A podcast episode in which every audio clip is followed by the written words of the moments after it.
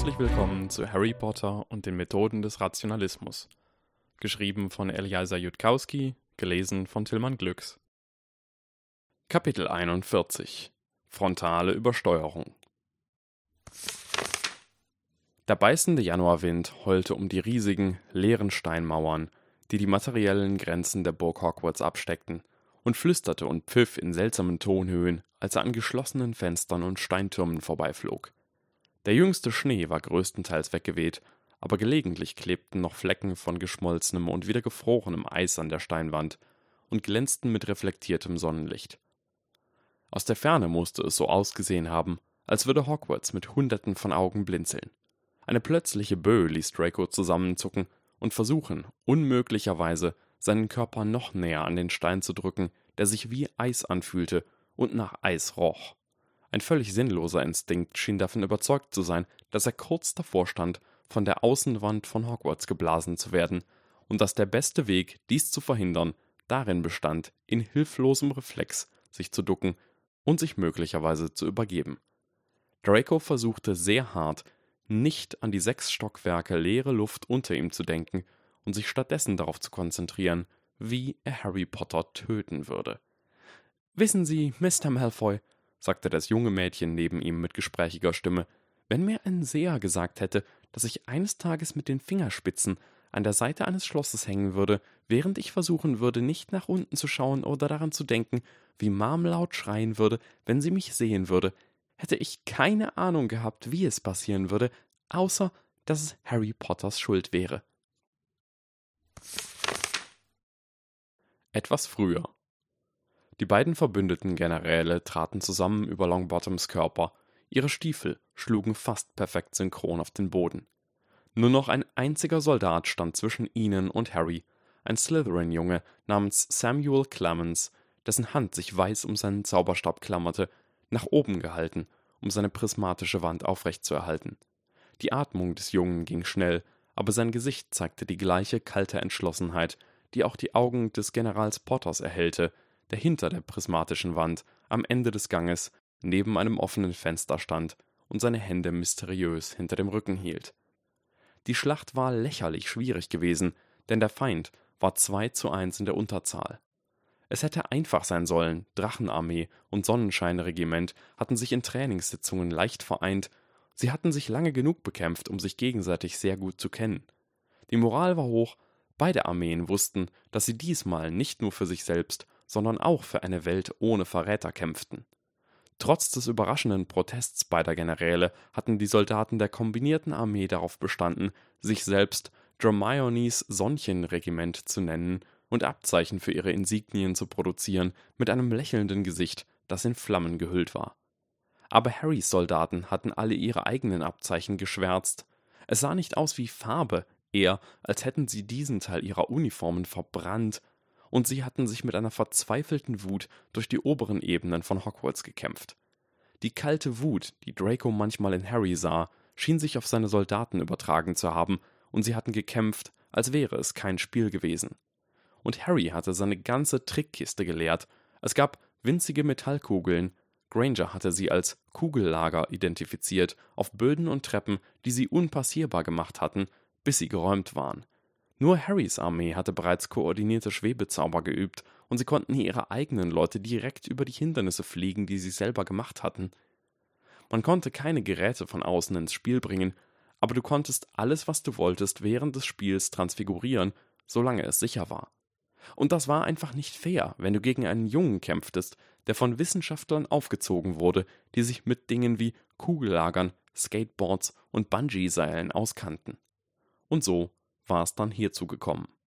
Die Überlebenden der alliierten Streitkräfte hatten die letzten Überreste von Harry Potters Armee in eine Sackgasse getrieben. Weasley und Vincent hatten sich zur gleichen Zeit auf Longbottom gestürzt und sich simultan bewegt, als ob sie es wochenlang statt stundenlang geübt hatten und irgendwie hatte es Longbottom geschafft, sie beide zu verzaubern, bevor er selbst fiel. Und jetzt waren es Draco und Granger und Padma und Samuel und Harry. Und nach dem Aussehen von Samuel konnte der seine prismatische Barriere nicht mehr viel länger aufrechterhalten.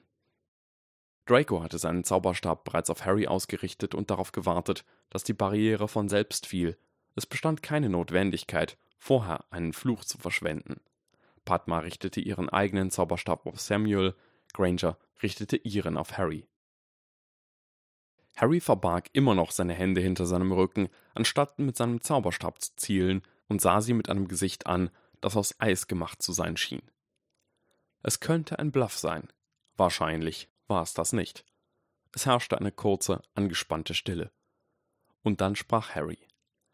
Ich bin jetzt der Bösewicht, sagte der kleine Junge kalt, und wenn ihr denkt, dass Bösewichte so einfach zu erledigen sind, solltet ihr besser noch einmal nachdenken. Schlagt mich, wenn ich ernsthaft kämpfe, und ich werde geschlagen bleiben, aber verliert, und wir werden das das nächste Mal wieder tun. Der Junge brachte seine Hände nach vorne, und Draco sah, dass Harry seltsame Handschuhe trug, mit einem eigentümlichen grauen Material an den Fingerspitzen und Schnallen, die die Handschuhe fest an seine Handgelenke hefteten. Neben Draco keuchte General Sonnenschein entsetzt, und Draco, ohne auch nur zu fragen warum, feuerte den Schlagbohrfluch ab. Samuel taumelte, er ließ einen Schrei los, als er taumelte, aber er hielt die Barriere, und wenn Padma oder Granger jetzt feuerten, würden sie ihre eigenen Kräfte so sehr erschöpfen, dass sie einfach verlieren könnten. Harry, rief Granger, das kann nicht dein Ernst sein. Harry war bereits in Bewegung. Und als er aus dem offenen Fenster schwang, sagte seine kalte Stimme Folgt mir, wenn ihr euch traut. Der eisige Wind heulte um sie herum. Dracos Arme fingen bereits an, sich müde anzufühlen. Es hatte sich herausgestellt, dass Harry Granger gestern sorgfältig demonstriert hatte, wie man die Handschuhe, die er gerade trug, mit sogenannten Gecko-Sets transfigurieren konnte und wie man verwandelte Stellen aus dem gleichen Material auf die Zehen ihrer Schuhe klebte.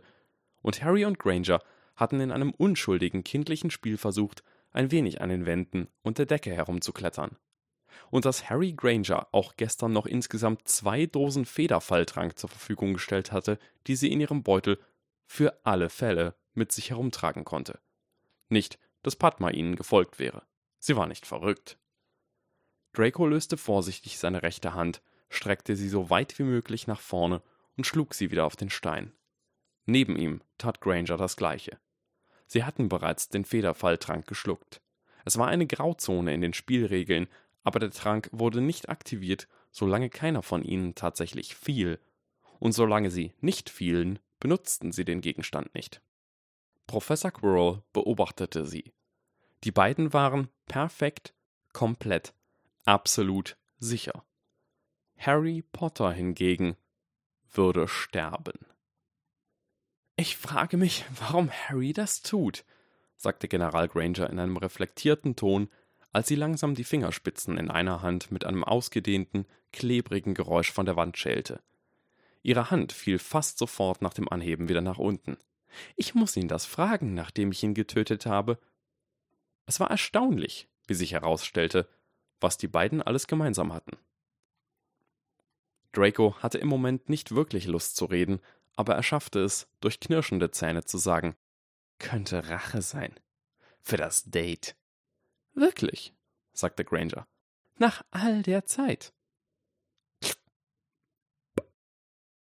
Wie süß von ihm, sagte Granger. Ich schätze, ich werde einen wirklich romantischen Weg finden, um ihm zu danken, sagte Granger. Was hat er gegen dich? sagte Granger. Der eisige Wind heulte um sie herum. Man könnte denken, dass es sicherer wäre, wieder Boden unter den Füßen zu haben.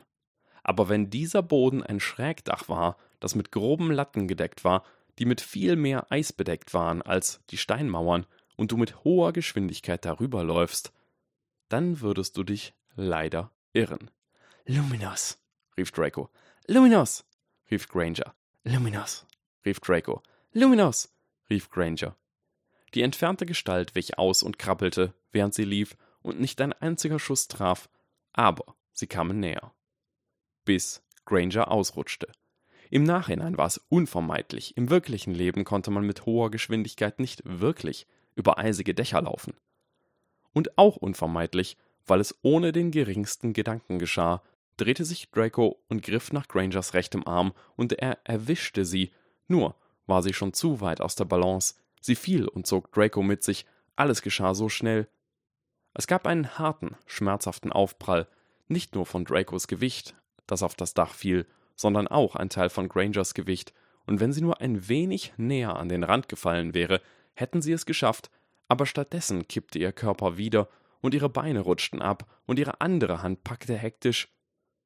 Und so hielt Draco schließlich Grangers Arm so fest, dass sich seine Hand weiß verfärbte, während sich ihre andere Hand verzweifelt am Rand des Daches festklammerte, und die Zehen von Dracos Schuhen gruben sich in den Rand eines Dachziegels. Hermine! Harrys Stimme kreischte entfernt. Draco, flüsterte Grangers Stimme, und Draco sah nach unten. Das könnte ein Fehler gewesen sein. Es war viel Luft unter ihr, nichts als Luft. Sie standen am Rand eines Daches, das aus der Hauptsteinmauer von Hogwarts herausragte. Er wird kommen und mir helfen, flüsterte das Mädchen, aber zuerst wird er uns beiden einen Luminos verpassen. Auf keinen Fall wird er das nicht tun. Du musst mich fallen lassen. Es hätte die einfachste Sache der Welt sein sollen. Sie war nur ein Schlammblut, nur ein Schlammblut, nur ein Schlammblut. Sie würde nicht einmal verletzt. Dracos Gehirn hörte nichts davon, was Draco gerade sagte. Tu es, flüsterte Hermine Granger. Ihre Augen loderten ohne eine Spur von Angst. Tu es, Draco, tu es. Du kannst ihn allein schlagen. Wir müssen gewinnen, Draco. Das Geräusch von jemandem, der rannte, war hörbar, und es kam näher. Oh, sei vernünftig. Die Stimme in Dracos Kopf klang sehr nach Harry Potter, der Unterricht gab. Wirst du dein Gehirn dein Leben leiten lassen? Nachspiel 1 Daphne Greengrass musste sich anstrengen, um sich ruhig zu verhalten, als Millicent Bulstrode die Geschichte im Gemeinschaftsraum der Slytherin-Mädchen weitererzählte. Ein gemütlicher, kühler Ort in den Kerkern unter dem Hogwarts-See, mit Fischen, die an jedem Fenster vorbeischwammen, und Sofas, auf denen man sich hinlegen konnte, wenn man wollte. Vor allem weil es nach der Ansicht von Daphne schon ohne alle Verbesserungen von Millicent eine perfekte Geschichte war. Und dann was? Keuchten Flora und Hestia Carroll.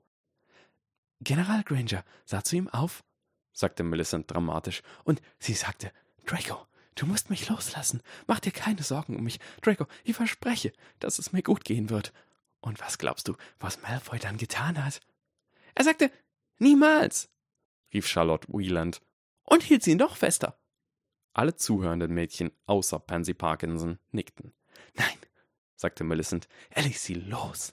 Und dann sprang er auf und erschoss General Potter. Das Ende. Es gab eine betäubte Pause.